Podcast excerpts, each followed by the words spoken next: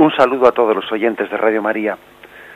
Nos disponemos hoy a comentar el punto 618, con el que se concluye la reflexión del Catecismo sobre la pasión de Jesucristo. El título de este punto es Nuestra participación en el sacrificio de Cristo. Leemos su contenido y pasamos a, a comentarlo. La cruz es el único sacrificio de Cristo único mediador entre Dios y los hombres. Pero porque en su persona divina encarnada se ha unido en cierto modo con todo hombre, Él ofrece a todos la posibilidad de que en la forma de Dios solo conocida se asocien a este misterio pascual. Él llama a sus discípulos a tomar su cruz y a seguirle, porque Él sufrió por nosotros, dejándonos ejemplo para que sigamos sus huellas. Él quiere en efecto asociar a su sacrificio redentor a aquellos mismos que son sus primeros beneficiarios. Esto lo realiza en forma excelsa en su madre, asociada más íntimamente que nadie al misterio de su sufrimiento redentor. Y termina el catecismo con una cita de la vida de Santa Rosa de Lima. Fuera de la cruz no hay otra escala por donde subir al cielo. Pues bien, entrando en este comentario de lo que es la participación en el, sufrimiento de Cristo, tenemos que decir ciertamente que, la solución, la forma en la que Cristo ha tenido de, afrontar pues el misterio del sufrimiento, pues tiene pues una respuesta, podríamos decir, muy peculiar por parte de Jesucristo, que verdaderamente es comprometida. Comprometida es una respuesta existencial.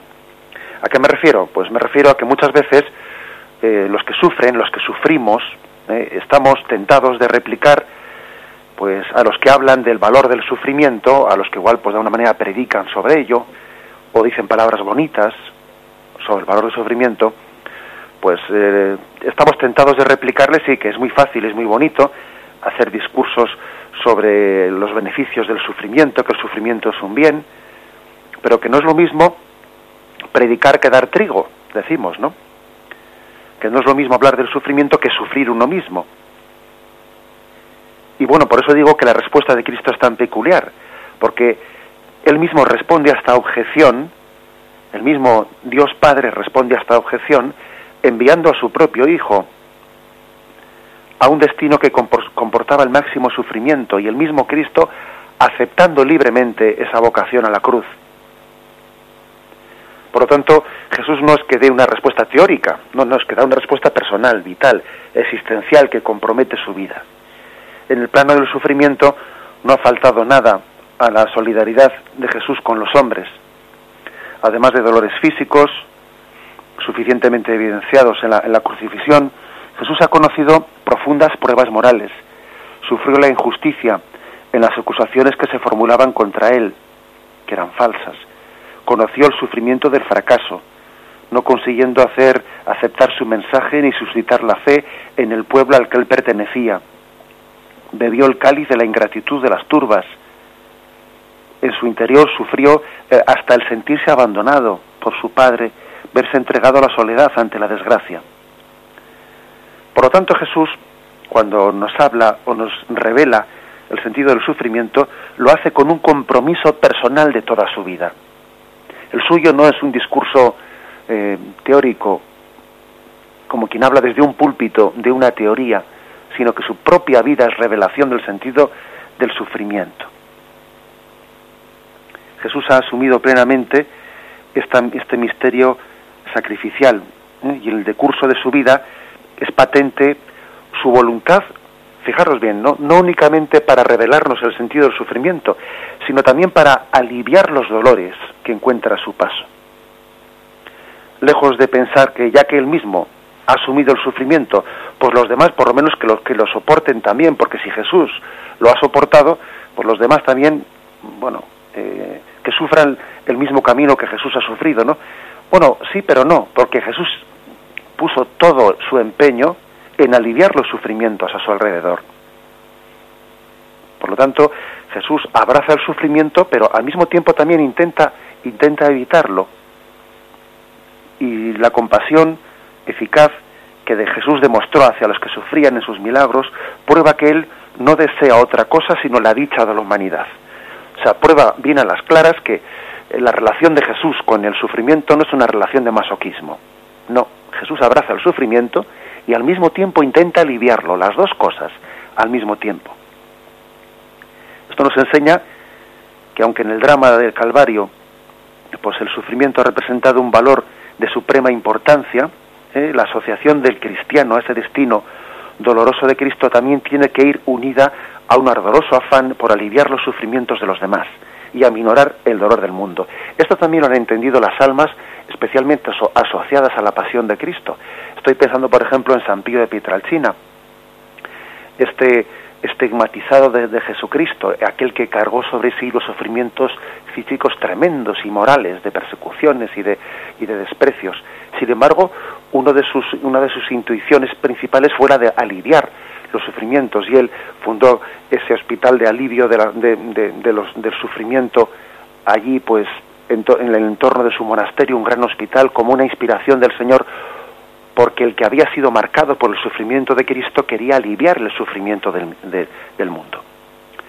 Pues bien, esto, esta aparente eh, eh, vocación de Jesús de asumir el sufrimiento e intentar aliviarlo, nos enseña cuál es la, clave, lo, lo propio, lo específico de Jesús. Es el sufrimiento transformado en acto redentor. Jesús, al rebelarse contra la interpretación de que el sufrimiento es castigo, quería acabar con la injusticia que consiste en juzgar a los demás culpables en la medida en que sufren. Por su propia pasión, Jesús da a entender del modo más elocuente que el sufrimiento terreno no tiene carácter de castigo. La prueba es que él era el plenamente inocente, él era la santidad irreprochable. Y Jesús personifica el caso del inocente, abrumado por el dolor, que evidentemente no podía ser castigado por Dios, puesto que era inocente. Ahora bien, ¿no? Este caso individual de Jesús reviste un alcance universal. La pasión demuestra que para toda la humanidad el sufrimiento no es un castigo. En efecto, Cristo ha tomado sobre sí todas las consecuencias del pecado de la humanidad, sobre todo los sufrimientos que habría merecido el pecado, cargando con ellas en calidad de inocente y así confiere a esos sufrimientos un significado distinto, un valor de redención. Lo que antes de Cristo, en el Antiguo Testamento, tenía un significado de castigo, ahora después de Cristo tiene un significado distinto, tiene un significado de valor de redención. Y esta es el sentido de las palabras que dice Jesucristo, que Él da su vida en rescate por todos. Es decir, que al ofrendar su vida, toma a su cargo la deuda del pecado de la humanidad y en consecuencia, esta es la clave, está confiriendo al sufrimiento un sentido totalmente distinto del que habría podido tener el sufrimiento y la muerte, que eran merecidas por el, por el, por el castigo del pecado.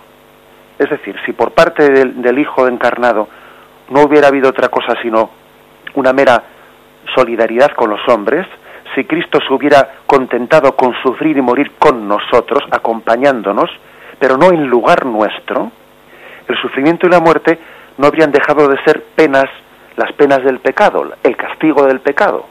Pero es que Jesús no solo ha sufrido con nosotros, ha sufrido por nosotros, sustituyéndonos. Con lo cual, este es el misterio, ¿no? Esa sustitución que ha tenido Jesús por nosotros hace un cambio radical del sentido del sufrimiento. Cristo ha hecho recaer enteramente sobre él el dolor y la muerte que derivan de un pecado, de manera que él ha hecho que el sufrimiento pase de ser castigo a ser camino de redención, camino de salvación. Él cambia el sentido del sufrimiento. Habíamos observado pues que eh, la, la, sustitución de Cristo, esto lo dijimos en programas anteriores, pues no excluye, sino que incluye la cooperación nuestra. Por medio de su pasión, Jesús no nos dispensa del sufrimiento y de la muerte. Si seguimos todavía sometidos no al sufrimiento, a la muerte, es porque Él nos ha asociado a su obra redentora. Eh, insistimos en esto, el dolor no es castigo de nuestros pecados, sino que es instrumento de salvación, a través del cual cooperamos a la redención del mundo. Esta es eh, el gran milagro. ¿eh? Podemos decir que en la cruz de Cristo, allí en el Calvario, tuvo lugar un milagro de transformación del sentido del sufrimiento. Por eso Jesús eh, responde, responde a esa pregunta que le hacen em, ante un ciego. ¿Quién pecó para que éste naciese ciego? ¿Pecó él o pecó su padre? Se estaba allí queriendo Jesús ponerle en el compromiso de ver cómo interpretaba él, ¿no? El sentido del sufrimiento. Y dice él, ni pecó él ni pecó su padre, sino para que se manifestase la gloria de Dios. Es decir, el sufrimiento mm, en Cristo ha dejado de tener, en el Antiguo Testamento sí lo tenía, pero en este momento, después de Jesucristo, el sufrimiento ha pasado a tener el sentido de la manifestación de la gloria de Dios porque redime al hombre, porque le purifica, porque le eleva a, su, a una condición de corredentor, como ahora vamos a intentar explicar. No se puede pues nunca interpretar un sufrimiento que le sobreviene a un individuo como un castigo infligido por Dios, sino que es cierto que desde el punto de vista, mm, incluso fijaros bien, ¿eh? que desde el punto de vista de, que ciertas leyes naturales de la naturaleza han sido pues igual eh, han sido violentadas imaginémonos pues que por ejemplo pues que ciertas personas están sufriendo pues el padecimiento del SIDA, pues porque en sus vidas han, han tenido eh, una eh, pues un comportamiento moral incorrecto, se han metido a la droga, fruto de la droga se contagiaron con el SIDA, etcétera, etcétera. ¿Es, ¿Sería correcto decir eh, que esas personas sufren el SIDA como castigo por sus pecados? Pues yo creo que hay que responder claramente no, no sería correcto, ni incluso en ese caso, después de la redención de Cristo, no sería correcto decir esto sufren el SIDA como castigo o como consecuencia por sus pecados. No sería correcto. Sino que más bien, eh, desde Cristo, cualquier situación de cruz hay que entenderla como una ocasión de ofrenda y de redención. Esa persona sufre el SIDA, otra persona sufre lo que sea, lo que sea como una ocasión de ofrenda de su vida por la redención, suya personal y del mundo. Toda, todo sufrimiento ha sido enviado, permitido por Dios en miras a una ofrenda redentora. Así pues, ¿no? Hay que decir que Jesús supera eh, la interpretación del Antiguo Testamento a la hora de hablar de la redención, cuando, y lo mismo que Jesús dice, se dijo a los antiguos, pero yo os digo, es decir, Jesús eh, mm, rectifica el Antiguo Testamento, por ejemplo, se dijo ojo por ojo y diente por diente, pero yo te digo, al que te pegue en una mejilla pone en la otra. Cuando, de la misma forma que Jesús supera el Antiguo Testamento, en muchas interpretaciones, también en este punto fundamental Él lo está superando. Y está dando una interpretación totalmente distinta, novedosa, eh, al sentido del sufrimiento. Es preciso observar que la descripción de las desgracias como castigos del pecado encierra, sí, es cierto, una parte de verdad, revela lo que ante Dios merece el pecado del hombre. El pecado del hombre merece el castigo, lo merece. Pero esto es tan solo una parte de la revelación y el error consiste en quedarse aquí como si fuese una palabra definitiva, porque esa revelación parcial de que el dolor merece el castigo nos hace comprender cómo Cristo ha tomado sobre sí el sufrimiento y la muerte debidas al pecado. Y si la humanidad pecadora no los hubiera merecido, el Salvador no habría tomado sobre sí el peso de los mismos. Pero hay que decir que al final eh, lo, específico de la revelación es que Jesús, al tomar sobre sí esos sufrimientos, hace que el sufrimiento tenga para nosotros no ya carácter de castigo, sino carácter de ocasión de redención. ¿eh? Este es, por lo tanto, el punto de partida el punto del partida desde el que queremos eh, explicar este último punto de nuestra participación en el sacrificio de Cristo. Lo meditamos y continuamos enseguida.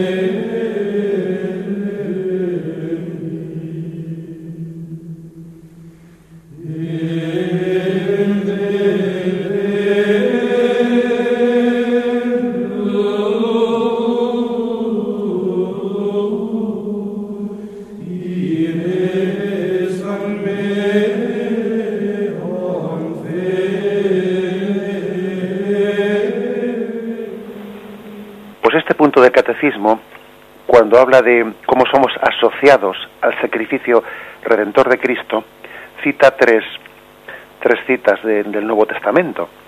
La primera es de Marcos 10:39. Es el contexto en el que se acercan los hijos del Cebedeo a Jesús.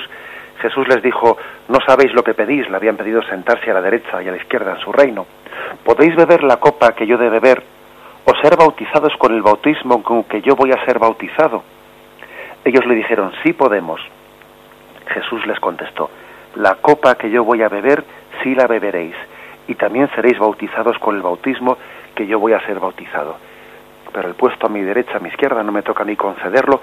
Es decir, aquí nos interesa de este texto ver cómo Jesús les dice a ellos que sí van a beber de su cáliz y sí van a beber también y sí van a participar también del mismo bautismo de, de Cristo, del bautismo de muerte y resurrección. Es decir, van a ser asociados al mismo cáliz de Cristo. Fijaros bien.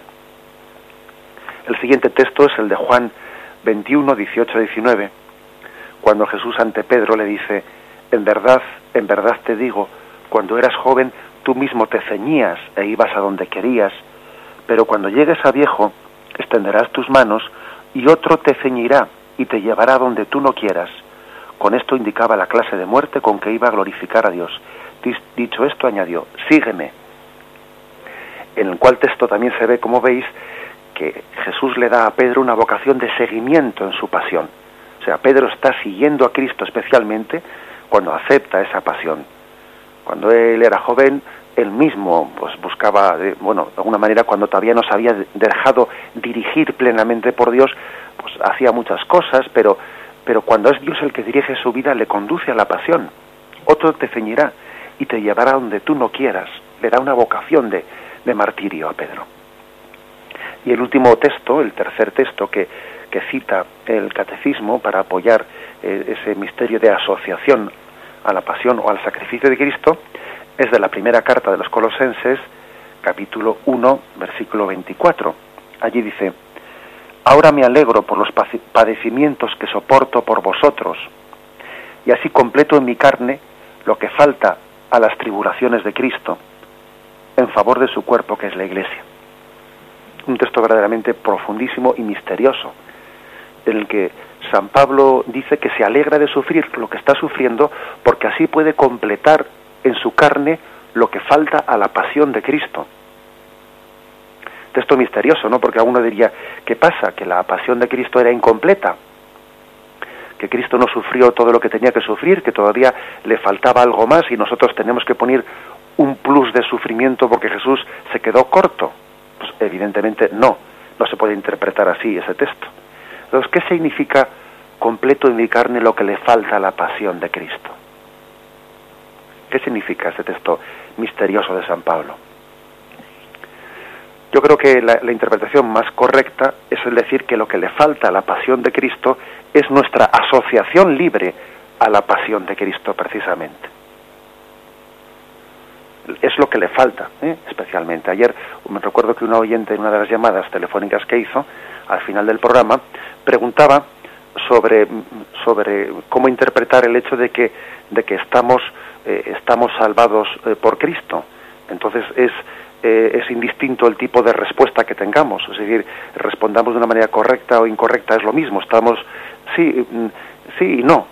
¿Por Hombre, Cristo nos ha salvado entregando su vida a la cruz por todos, pero ahora falta la asociación libre nuestra a esa pasión de Cristo. Falta recibirla, falta abrir nuestro corazón a ella, falta dejarse transformar por ella. No basta decir Cristo ha muerto por mí, sino que no se trata de que Cristo me tape o me cubra con su manto, sino se trata de que yo me deje transformar por Él. ¿Mm? Mm, por tanto, cuando se dice completo en mi carne lo que falta la pasión de Cristo, Jesús quiere una colaboración libre del hombre.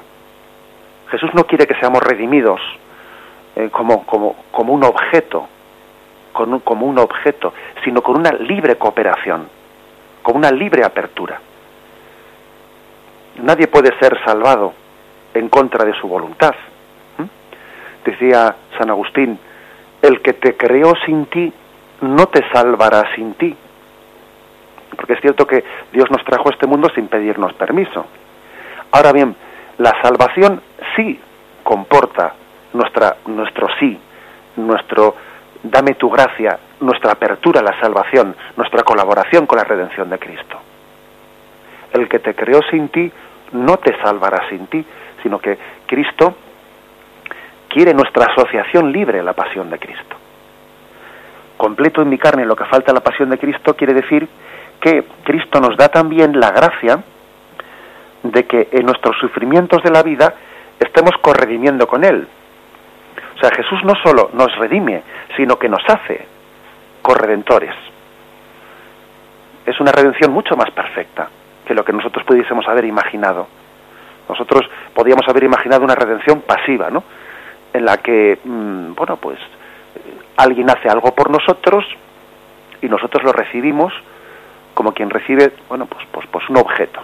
No, pero eh, Jesús no hace eso, Jesús nos asocia a su pasión y hace que los sufrimientos de nuestra vida mm, estén todos plenamente unidos a ese sentido redentor, que no haya nada en nuestra vida que se desperdicie, todo en nuestra vida unido a la cruz de Cristo tiene un valor redentor. No hay lágrima, no hay sufrimiento, no hay dolor inútil en nuestra vida. Este es el gran acto de fe. El que nosotros lleguemos a creer plenamente con intensidad que nada que ocurra en nuestra vida se ha desperdiciado. Cuando nosotros digamos, qué pena, eh, me he equivocado, ¿no? Decimos, a veces incluso hasta, hasta lloramos, me gustaría echar marcha atrás en el tiempo y hacer las cosas de otra forma. Me gustaría incluso poder rectificar tal cosa, me gustaría, hasta con buena intención, ¿no? Podemos tener ese, deseo. Bueno, pues mm, en eso, aunque pueda haber buena voluntad, hay un error. El error de caer en cuenta de que hasta en nuestros errores, hasta en nuestro propio pecado, fijémonos bien, unido el sufrimiento del propio pecado, unido ese acto de contrición, unido a la pasión de Cristo, es gracia corredentora. Eso es, eso es unirse a la pasión de Cristo. Nada de lo que ocurre en nuestra vida eh, es un fracaso, es un sinsentido, es algo sin fruto, sin valor redentor. Todo lo que está unido a la pasión de Cristo, todo dolor humano, todo pasa a ser corredentor. Eso es lo que significa completo en mi carne lo que faltan, lo que falta la pasión de Cristo en favor de su cuerpo, que es la Iglesia. Lo meditamos un momento.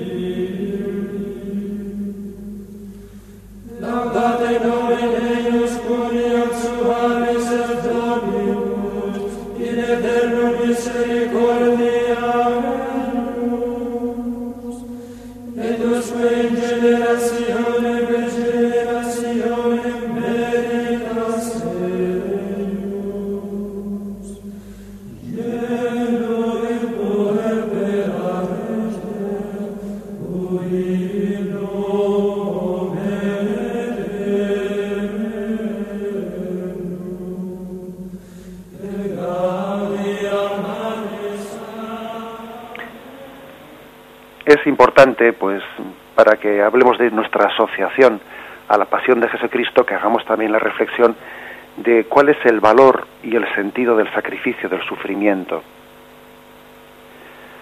Hay que decir que, en primer lugar, el valor y el sentido del sufrimiento es la expresión, es, es el que es un momento privilegiado para expresar el amor. El amor se revela en el dolor de una manera muy privilegiada, es, un, es una forma mm, muy adecuada para expresar el amor.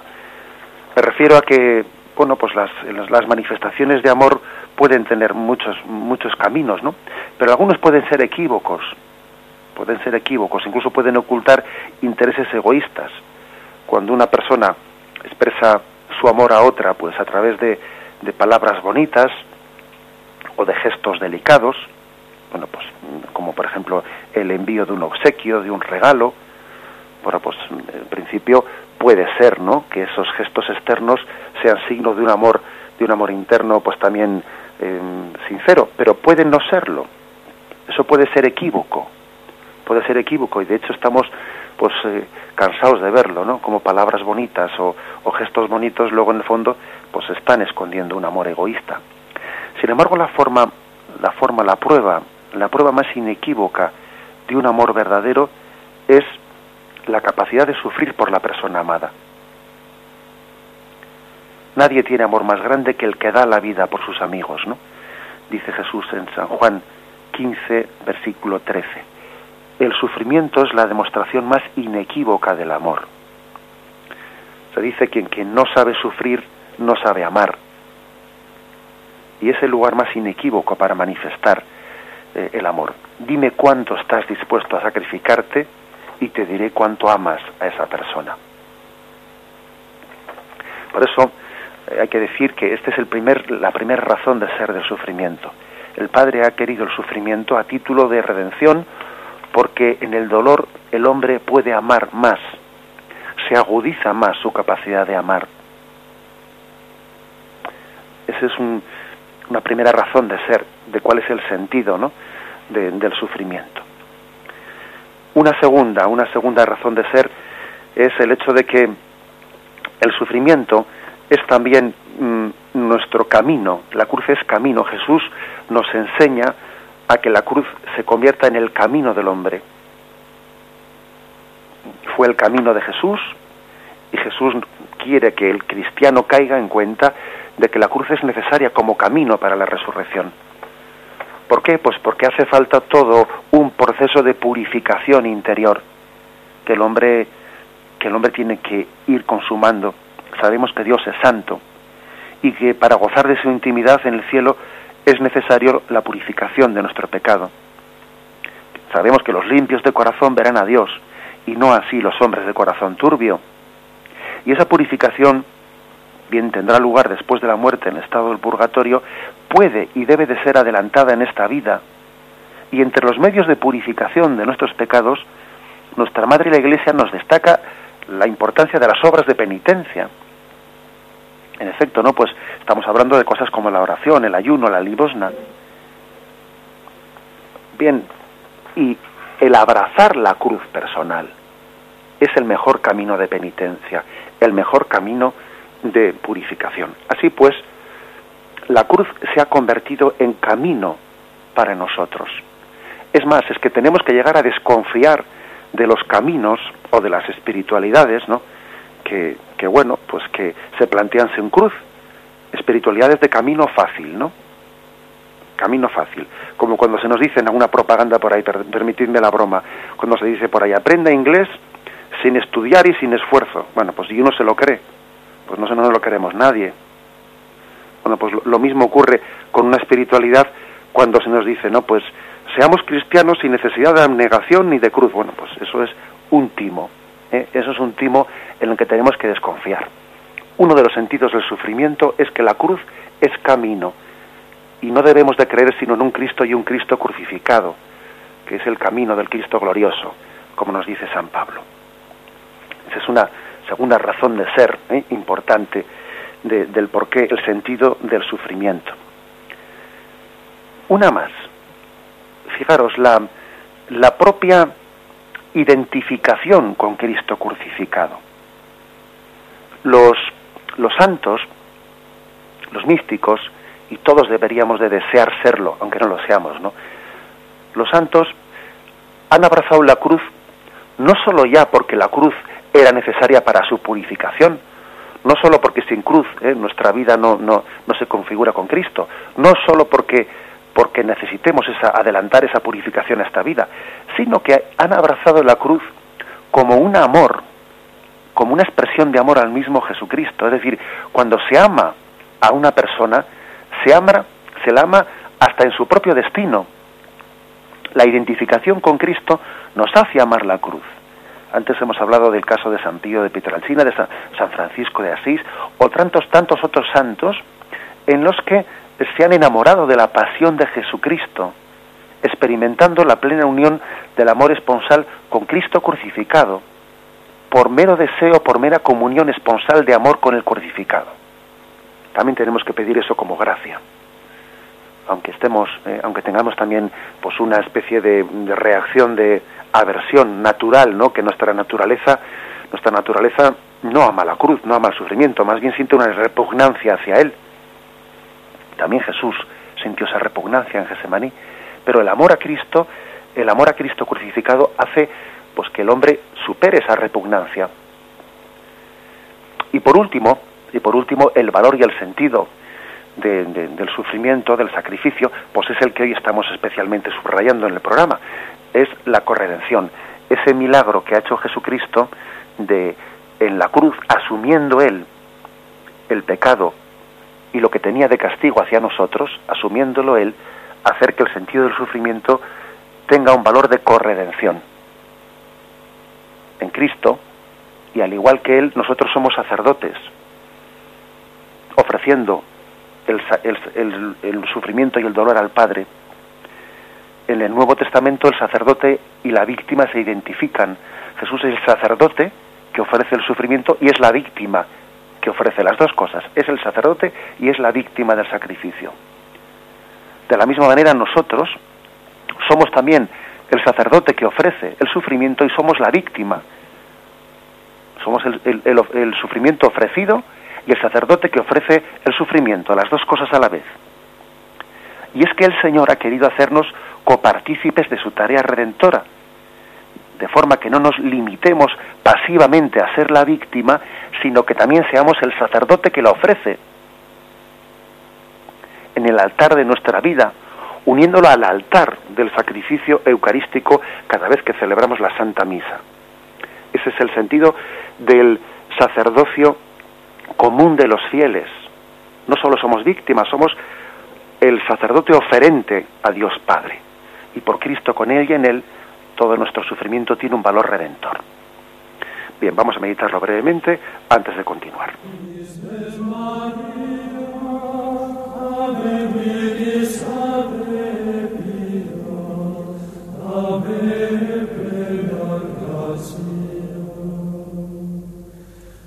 Ave Virgo singular,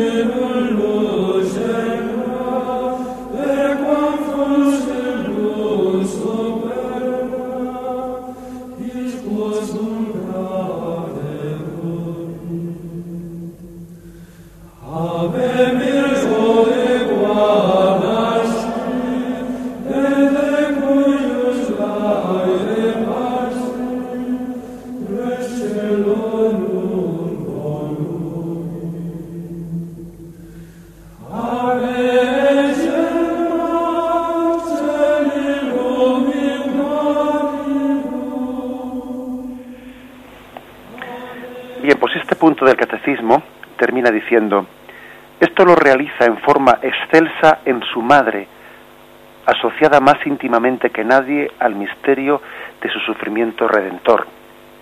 Y cita Lucas 2.35, que es ese episodio de María ante el anciano Simeón. Simeón les bendijo y dijo a María su madre, Este está puesto para caída y elevación de muchos en Israel y para ser señal de contradicción y a ti misma una espada te, te atravesará el alma, a fin de que queden al descubierto las intenciones de muchos corazones. Es decir, al final, cuando la Iglesia nos habla de nuestra participación en el sacrificio de Cristo, nos pone a María como modelo. María, la Virgen de los Dolores, María al pie de la cruz, esa imagen de la piedad de María sosteniendo a su Hijo es nuestro modelo. Fijaros que el arte, también el arte cristiano, ha expresado esto pues de, muchas formas, ¿no? El arte oriental ha expresado la, mm, en, varios, en varios autores la imagen de María sosteniendo al niño, al bebé, en sus manos, pero amortajado, amortajado como si fuese un niño difunto, con ello queriendo también expresar eh, esa especie de profecía de Simeón, de que una espada le iba a traspasar el corazón de María entre nosotros también, eh, no únicamente en Oriente, también en Occidente tenemos imágenes similares. María reparadora es la imagen también de María que sostiene al niño en brazos, pero el niño está viendo como en una visión un pequeño querubín, un ángel que le enseña los clavos y la lanza de la pasión le enseña la corona de espinas y el niño mira esa imagen mística del ángel que le trae la pasión con susto. Bien, mm, también hay otros momentos aquí, por ejemplo, en, en Zumárraga, desde la población en la que yo os hablo, tenemos una ermita, la ermita de la Antigua, en la que se conserva una, una antigua imagen de, de la piedad, pero con una cosa peculiar, y es la Virgen Madre que sostiene a su hijo en los brazos, descendido de la cruz, pero con la peculiaridad de que tiene el tamaño de un niño, aunque es un niño adulto, un niño crucificado, pero tiene el tamaño de un niño puesto en manos de su madre, queriendo también con ello expresar ¿eh? Esta imagen de la profecía de Simeón. Bien, tengamos en cuenta ahora todas esas expresiones del arte, del arte cristiano, que quiere hablar de, de María corredentora al pie de la cruz, estas imágenes nos hablan de María que venció la expresión meramente del amor carnal. El amor carnal de una madre puede, puede impulsarla, puede eh, yo creo que más o menos naturalmente le conduce a sufrir por los sufrimientos de un hijo, una madre lo que quiere es que su hijo no sufra, no sufra, intenta eh, evitar que su hijo padezca cualquier tipo de sufrimiento, ese es un amor carnal. Pero es que María superó el amor carnal. María no estuvo intentando evitar los sufrimientos de su hijo, sino que María acompañó a su hijo y fue un estímulo para que su hijo Jesucristo abrazase el camino de la cruz. Esto es todo un ejemplo para las madres cristianas, ¿eh? todo un ejemplo para que superen ese amor carnal hacia sus hijos, que, a veces expresan sacar la cara indebidamente, sacar la cara indebidamente a un hijo, pues intentar defenderles cuando son corregidos por otras personas, evitar un tipo de educación en la que el hijo se sacrifique más, etcétera, sino más bien el auténtico amor eh, de María, el que es un modelo para nosotros, es aquel que el amor espiritual supera al amor carnal. María se asocia a la pasión de su hijo y ella también pronuncia el sí quiero, la cruz. María en un misterio de dolor, ella también abraza esa cruz sabiendo de una manera misteriosa, ¿no? Pues porque porque tampoco ella tenía la visión beatífica que tenía Jesucristo, pero confiando plenamente en que esa en que ese misterio de cruz es misterio tal y como Simeón le dijo, es misterio de salvación para todos los hombres. Así pues, vamos a pedirle, vamos a concluir pidiéndole a María, ¿no? Pidiéndole a María la asociación voluntaria, libre, con un corazón plenamente confiado a la pasión de Cristo, con un amor espiritual eh, a nuestros hermanos que supere el amor meramente carnal. Concluimos aquí eh, la explicación del catecismo de nuestra Madre la Iglesia en este punto 618. Continuaremos a partir del próximo día ya con el, eh, a partir de, del capítulo en el que habla de Jesucristo sepultado, después de que hemos terminado ya así propiamente lo que es la, la pasión y muerte de Jesucristo. Quien desee participar puede hacerlo con alguna pregunta o con alguna aportación en el, número 917 107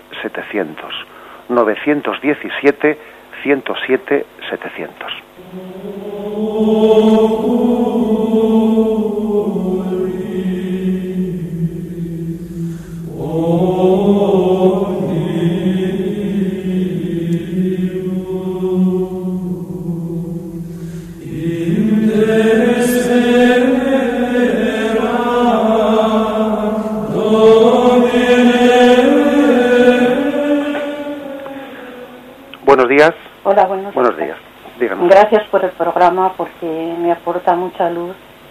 Y era precisamente esta la pregunta que yo quería hacerle, pero usted ya se ha adelantado, pero quiero matizar un poco. Eh, la pregunta era, yo sufro en mi cuerpo lo que falta la pasión de Cristo, porque a raíz de un accidente yo llevo 27 años, con invalidez, con sufrimientos, con enfermedades y con todo.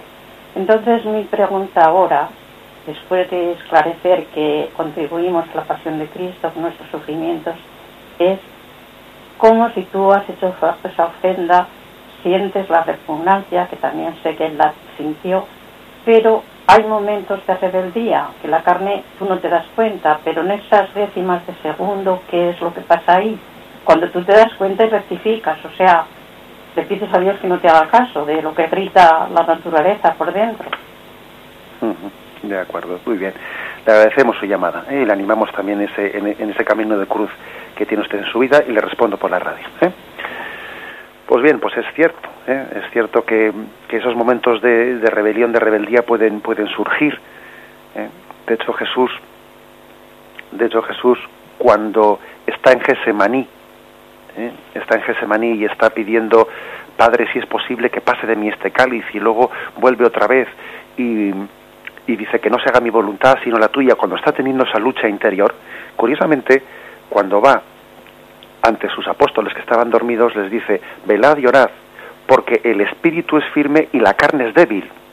Es decir, el mismo Jesús, en ese mismo momento en que él estaba sintiendo esa tribulación, les dice a los apóstoles que el espíritu es decidido, y, pero la carne es débil. O sea que, que el mismo Jesús parece que en el momento en que él estaba sufriendo esa especie de contradicción, ¿eh? A la que la oyente se refiere, ese, ese, querer entregarse al Padre pero sufrir la resistencia y la repugnancia de la carne, les dice la importancia de permanecer en vela, de permanecer en vela la oración, porque es cierto, porque se está, se está dejando patente de que la carne es débil y, lógicamente tenemos una especie de repugnancia natural ¿eh? al sufrimiento, que tenemos que, pues, eh, como hemos dicho ahora, sobreponer sobreponer la confianza en el espíritu no pues a, la repugnancia natural de la carne al sufrimiento. Creo que por lo tanto eh, esa es la respuesta que habría que darle ¿eh? el hombre nuevo es aquel que se, que se fundamenta no la fortaleza del espíritu frente al hombre viejo que es aquel que está sustentado únicamente en la debilidad de la carne adelante tenemos a un oyente más a la espera Sí. Sí, muy buenos días. Hola, buenos días. Buenos días. Al comentar hoy el porqué del sufrimiento en el hombre me vino a la memoria un tema de discusión frecuente entre los que creemos que afirmamos el carácter redentor del sufrimiento y entre los que no creen. Y es el siguiente, me pregunta, si Dios existe y es bueno, ¿por qué permite que una niña de 5 años tenga cáncer o, o alguna otra enfermedad parecida? ¿Qué respuesta le podemos dar a esa otra persona que ni cree en Dios, ni mucho menos en el carácter corredentor del sufrimiento, para quedar más o menos airoso en la respuesta? Muchas gracias. Bien, muchísimas gracias. Bien, la verdad es que es, es muy difícil, es muy difícil eh, dar una respuesta a esa pregunta sin adentrarnos en el terreno de la fe. ¿eh? O sea, mm, ahora también yo le diría a esa persona, mm, permíteme adentrarme en el terreno de la fe al responder a tu pregunta, puesto que tú mismo me estás cuestionando cómo puede Dios permitir este sufrimiento. Bueno, pues si tú me estás preguntando cómo Dios permite, luego yo también voy a hablarte de Dios en la respuesta. De lo contrario, eh, no, no, no, sería justo, ¿no? Que tú me invoques el por qué de Dios permite y a mí no me permitas dar un argumento de fe en la respuesta. Pues bien, yo creo que yo creo que hay que hay que responder diciendo que ante ese, ese, misterio, que es un misterio, ¿no? Y por lo tanto hay que responder con humildad, ¿eh? porque no se trata de tener recetas, ¿eh? o sea, respuestas como si fuesen recetas preparadas, ¿no? Pero creo que sí que hay que entender algo, algo misterioso y es que es imposible entender el sentido de esta vida si no es desde la perspectiva de la vida eterna, si no uno pierde la perspectiva, ¿eh? pierde la perspectiva de las cosas. Y cuando entendemos el sentido de la vida desde la perspectiva de la vida eterna, cuando uno comprende lo que es esta vida comparando con el misterio de la eternidad, ¿eh? pues la verdad es que uno se da cuenta que el mayor mal del hombre no es el mal físico. El verdadero mal es el pecado, el alejamiento de Dios. ¿eh? Porque, vamos, cuando, cuando vemos, ¿no? Pues el, eh, a mí cuando me han cuestionado en alguna ocasión sobre cómo Dios permite pues el nacimiento pues, pues de, un niño eh, con un con un grave con una grave enfermedad como este caso que nos han puesto o el niño o incluso el caso de un síndrome de Down etcétera no yo creo que hay que decir hay que decir que benditos niños niños que que sufren y padecen pero podemos llegar a decir que en esa perspectiva de vida eterna son los favoritos de Dios son aquellos que como los santos inocentes, ¿no? de Belén murieron en vez de Cristo y son expresión de la inocencia, ¿eh? de la inocencia que Cristo ha llegado a, eh, a formar en la humanidad. Por lo tanto, yo diría que a veces a esa pregunta yo he dicho con mucho gusto me cambiaría yo mi destino eterno por ese niño. Lo digo así de claro con mucho gusto ahora mismo cambiaría mi destino eterno por ese niño inocente porque verdaderamente creo que su, su destino eterno de salvación y de, y de gloria eterna pues bueno pues está certificado por la propia pasión de Cristo ¿eh? mientras que los que nos consideramos que no tenemos esa desgracia bueno pues me parece que que, igual vamos a tener un camino de salvación bastante más complicado porque el camino porque la, inocencia de ese niño la perdimos ¿eh? por tanto creo que este es el, el, primer criterio para responder a ese tema ¿eh? y en segundo caso pues evidentemente esa familia que está en torno a ese niño sufre y ese sufrimiento pues bien encauzado será un sufrimiento redentor para esa familia, porque uno a veces observa que esos sufrimientos en una familia la purifican mucho, le, le hacen crecer en sensibilidad, le hacen afinar mucho espiritualmente a una familia, o si no saben encauzar ese dolor, pues lo, lo, por otro, por otro lado totalmente distinto, ¿no? Como quien dice voy a abortar porque me han dicho que el niño viene mal y entonces me quito este sufrimiento de encima. ¿eh? O sea, el sufrimiento puede ser un afinador de la sensibilidad humana, para que se santifique o el sufrimiento puede ser puede cuando no tiene esa clave de redención lo que hace es destruir ¿eh? al propio hombre bien adelante si tenemos a un oyente más a la, a la escucha buenos días buenos días bueno, padre, nos ha abierto una panorámica maravillosa, pero yo quería hacerle dos preguntas. Primero, hay personas que conocemos todos que son buenísimas y dicen, yo no tengo tu fe y todas estas cosas, pero que se preocupan muchísimo más de todas las demás personas que le rodean que ellos mismos. Esto cómo lo va a recibir el Señor para su futuro si no llegan a tener fe o demás. Y en segundo lugar, que, que nos ha hecho una exposición de, de, poder ser corredentores e incluso sacerdotes en Cristo, que es maravilloso y creo que si esto pues lo oyéramos mucho más, pues viviríamos una vida mucho más plena, porque todos sufrimos y a veces mucho, ¿no? Pero pensar eso y pensar, yo he leído en, en Canta la Mesa, en Canta la Mesa, en la Eucaristía Nuestra Santificación, que siempre que, que, estemos en sufrimiento y en la Eucaristía, pensemos como que estamos con María y con Juan allí al pie de la cruz. Y cuando el Señor dice, Padre, en tus manos encomiendo mi espíritu, que todos estamos ahí, que podemos ser eso mismo. Entonces, esas son las dos cosas que le quería decir. Recuérdame un poco cuál es la primera que se me ha pasado. La primera, una persona que es buenísima, que se ah, preocupa de todo el mundo, pero que no, dice que no tiene fe. De acuerdo, muchas gracias. Muchísimas gracias. Bien, pues, pues ciertamente, ciertamente la gracia de, o sea, la gracia de Cristo está continuamente actuando. ¿eh? E incluso hay que decir una cosa, que la gracia, eh, aunque una persona incluso estuviese, pues no estuviese en gracia de Dios, ¿eh? sea o no sea cristiana, ¿eh? aunque estuviese en pecado, aunque no esté eh, inhabitado, aunque no tenga la gracia santificante, ¿eh? pues hay que decir que incluso no viviendo en gracia, pues también el Señor da sus gracias actuales. ¿eh? Es decir, que una persona, si vive en gracia más, por supuesto, pero incluso no viviendo en gracia, el Espíritu Santo sigue actuando y sigue inspirando, que sean con, inspiraciones momentáneas, actuales, ¿no? siempre hay que estar abierto a todo el bien que, la gracia de Cristo suscita en todas las personas, aunque no sean conscientes ellos, ¿no? De que es la gracia de Cristo la que, la que les está moviendo. ¿eh? Eso como, eh, pues que, digamos, de cara a la salvación eterna, que es lo que el oyente también nos preguntaba, ¿no? Pues de qué manera eso podrá ser computado, pues solamente Dios lo sabe, Él sabe los talentos que dio, dio a cada persona, y, cada uno seremos juzgados conforme a los talentos que Dios puso en nuestra vida. ¿eh? Por eso solamente Dios puede juzgar porque Él sabe los talentos que nos dio de cara a la fe, las gracias que nos dio y de qué manera hemos respondido a esas gracias. Creo que por lo tanto hay que bendecir a Dios y sumar lo positivo. ¿eh? y no compararse porque este es peor que mí, eh, peor que yo, y a veces los que rezan son peores o mejores. No, no, perdón. Aquí sumemos todo el bien y cada uno que sea, que procure responder a los talentos que recibió del Señor. ¿eh? Y en efecto, la segunda parte de la pregunta, pues creo, pues creo que es cierto que la clave de, del sufrimiento de Jesucristo es que somos sacerdotes y somos víctimas al mismo tiempo. Y el altar, ¿eh? sacerdote, víctima y altar. El altar es la circunstancia de mi vida, la cama de un enfermo, el despacho de, de pues de, de alguien que trabaja en una oficina o la fábrica, ese es mi altar. La fábrica, lo que fuere, o los libros, de un estudiante, ese es su altar. La víctima, la víctima soy yo, porque me cuesta esa entrega, me cuesta la entrega generosa, en renuncia, en sacrificio. Y el sacerdote soy yo también, porque Cristo me ha permitido ser sacerdote que ofrezca a esa víctima en este altar concreto en el que Dios me ha puesto. ¿eh? Creo que es importante engarzar ¿no? pues este, esta espiritualidad en, en, nuestra vida concreta. Cristo es sacerdote, víctima y altar, y también nosotros en nuestra vida somos sacerdotes, y víctimas en el altar de la vida, allí donde Dios ha querido que, estemos plantados en la vida.